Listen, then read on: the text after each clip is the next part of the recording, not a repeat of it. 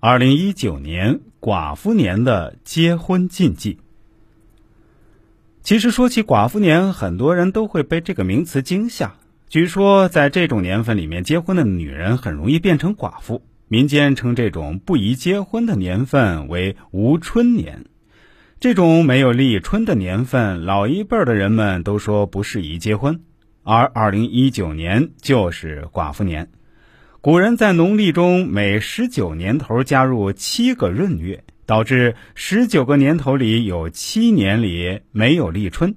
南方称为忙年，北方叫寡妇年。一年中没有立春，在古人阳是天也是男，阴是地也是女的概念中，就指这一年没有阳气来临，而女人就没有男人相配。再引申一下，自然就成了寡妇。其实节气在夏历、农历中日期并不是固定的。夏历平年十二个月只有三百五十四或三百五十五天，个别年份只有三百五十三天。有闰月的年份，十三个月则有三百八十三或三百八十四天，个别年份长达三百八十五天，可包含二十五个节气。这样年首年尾就各有一个立春，成为双春年。而它的下一年只有二十三个节气，就没有立春，成为无春年。所以无春年，也就是民间说的寡妇年，还是经常出现的。比如二零一九年、二零二一年、二零二四年、二零二七年等等。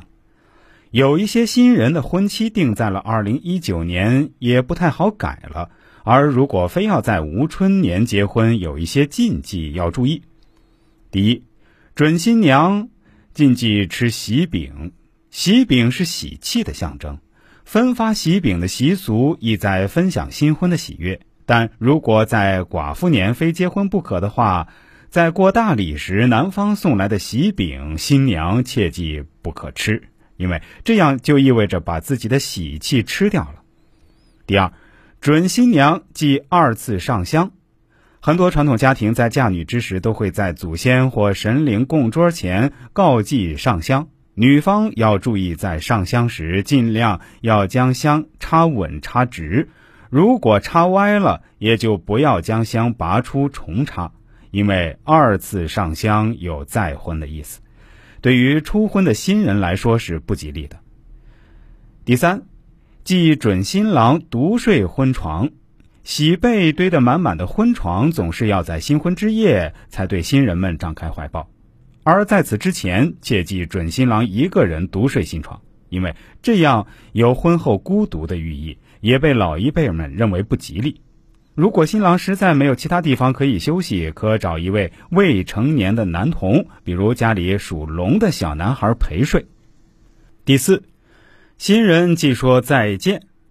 当结婚结束、亲友离去时，亲人与亲友都不可以说再见，因为“再见”二字有离别或者再也不见之意，对新婚夫妇来说也不吉利。所以在新人送宾客时，应该点头示意或挥手送别即可。第五，新娘蜜月礼忌串门新娘子蜜月里不能到亲友家串门的禁忌一直都有，因为。一般人对蜜月里的新娘都有一种忌讳心理，认为是对别人很不吉利。这种不吉利要在新婚满月之后才能消除，所以新娘子蜜月里不可串门，尤其是一些有老人在的亲友家，应该格外注意，不要在蜜月期去拜访。第六，忌孕妇送亲。成亲之日，新娘出门时，孕妇不能相送。因为古时人们认为孕妇象征着血光，所以在新娘出阁时，家里的孕妇要回避；而且在新娘出门时，往往要燃放花炮，人多且场面拥挤嘈杂，空气也较为浑浊。为了孕妇的健康着想，也不应该让其加入到送亲队伍中。第七，即婚后三日内留宿娘家。